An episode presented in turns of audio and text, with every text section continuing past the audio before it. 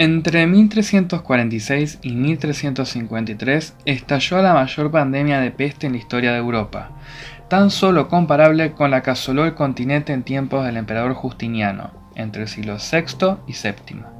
Desde entonces, la peste negra se convirtió en una inseparable compañera de viaje de la población europea, hasta su último brote a principios del siglo XVIII. Originada en Asia Central y transportada por los mongoles a Crimea, esta pandemia de peste bubónica asoló el viejo continente y provocó la muerte de casi dos tercios de su población.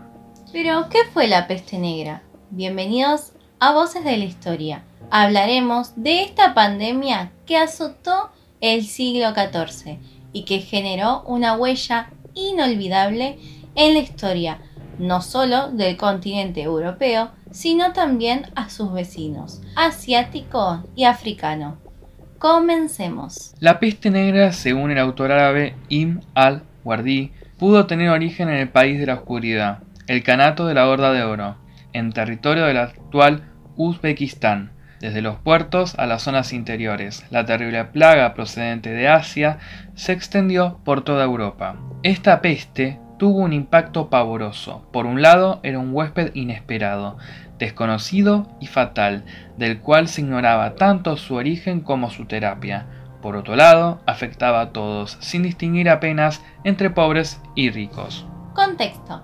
La peste negra se desarrolla en una época conocida como pequeña edad de hielo, que comenzó hacia el año 1300, produciendo una disminución en las cosechas, con el consiguiente incremento de hambrunas y malnutrición. Por lo tanto, la pandemia encontró a dos o más generaciones debilitadas desde la infancia por estos sucesos. El hecho clave en la transmisión de esta zoonosis, es decir, infección que se da en los animales y se transmite a los humanos, había sido la conquista de la estratégica ciudad portuaria de Cafa, actual Feodosia, en la península de Crimea. Los relatos históricos indican que los invasores mongoles arrojaron cadáveres infectados para amedrentar a la población asediada. Esta operación constituyó una de las primeras experiencias históricas documentadas de lo que hoy conocemos como guerra bacteriológica. En su ida, los marineros genoveses, que contaban con una colonia comercial en Cafa, cruzaron el Mediterráneo y trasladaron esta peste inicialmente al puerto de Messina en la isla de Sicilia en octubre de 1347. La mortífera pestilencia, tal como la denominó Giovanni Boccaccio en la introducción a su célebre Decamerón, es producida por el Yersina pestis, un bacilo que se encuentra en las pulgas de las ratas. Cuando dicha pulga picaba a una persona o ésta sufría algún corte en la piel de materiales contaminados, el bacilo se transmitía y se padecía dicha enfermedad. Una vez infectada, la persona empezaba a tener fiebre, dolores de cabeza, náuseas, escalofríos, a tener debilidad y se les hinchaban y dolían los ganglios, debido a que las bacterias se trasladaban hasta un nódulo linfático. A esta peste bubónica se la denominó con el nombre de peste negra debido a que los infectados presentaban marcas oscuras en la piel.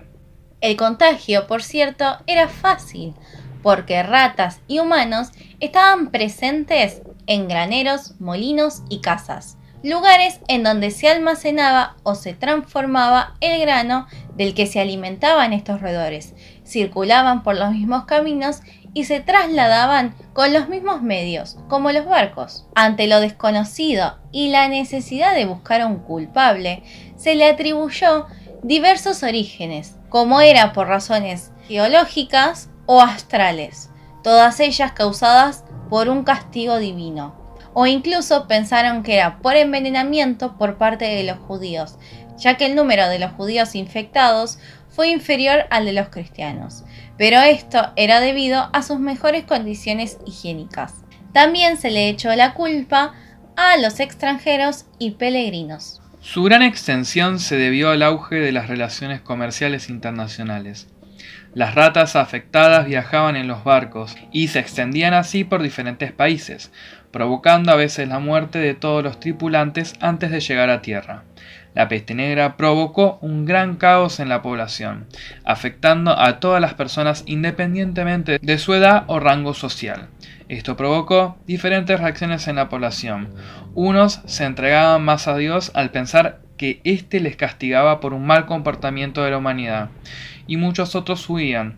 Sin embargo, solían llevar consigo en sus ropas o equipaje la pulga portadora de la enfermedad, por lo que continuaban con la propagación. La medicina, por su parte, no consiguió hacer nada y no encontraba una explicación para este hecho.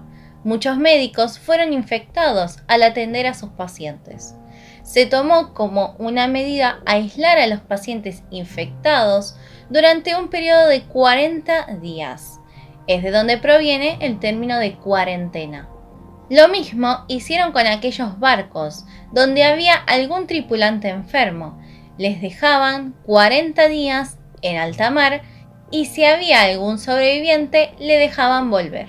En su minuciosa obra en la que se describe con lujos de detalles la historia de la peste negra, el historiador noruego Olev H. Benedictou da cuenta de cómo la pandemia se expandió a lo largo de toda la península itálica. En enero de 1348, la peste negra se hallaba a punto de lanzarse sobre Italia continental, desde cuatro cabezas de puente, Reggio Calabria, Génova, Pisa y Venecia.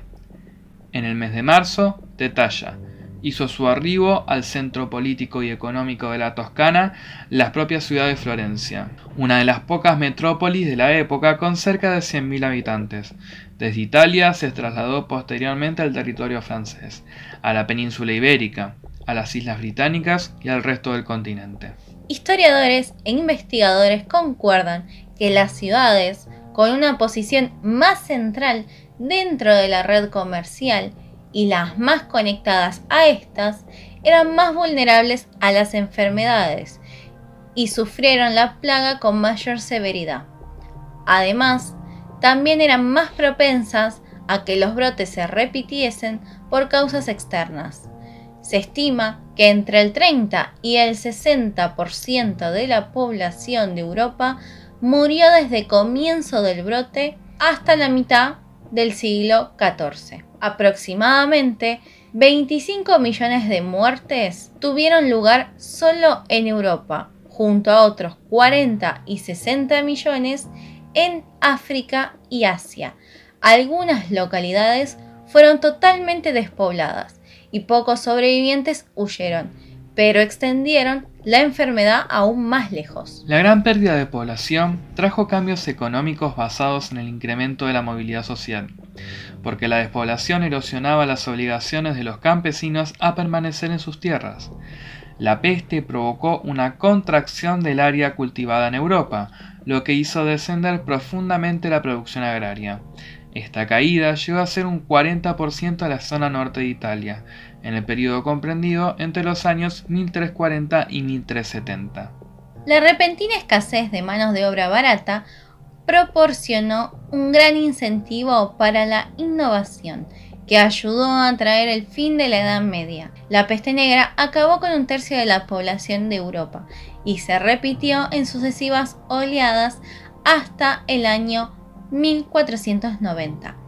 Pero ninguno de estos brotes posteriores alcanzó la gravedad de el año 1348. Muchas gracias por haber visto este vídeo. No olvides de darle un me gusta, suscribirte y activar la campanita de notificaciones para que te avise cada vez que subamos un nuevo vídeo. Recuerda que puedes seguirnos en redes sociales como Instagram y Facebook y escuchar nuestros podcasts en Anchor y Spotify.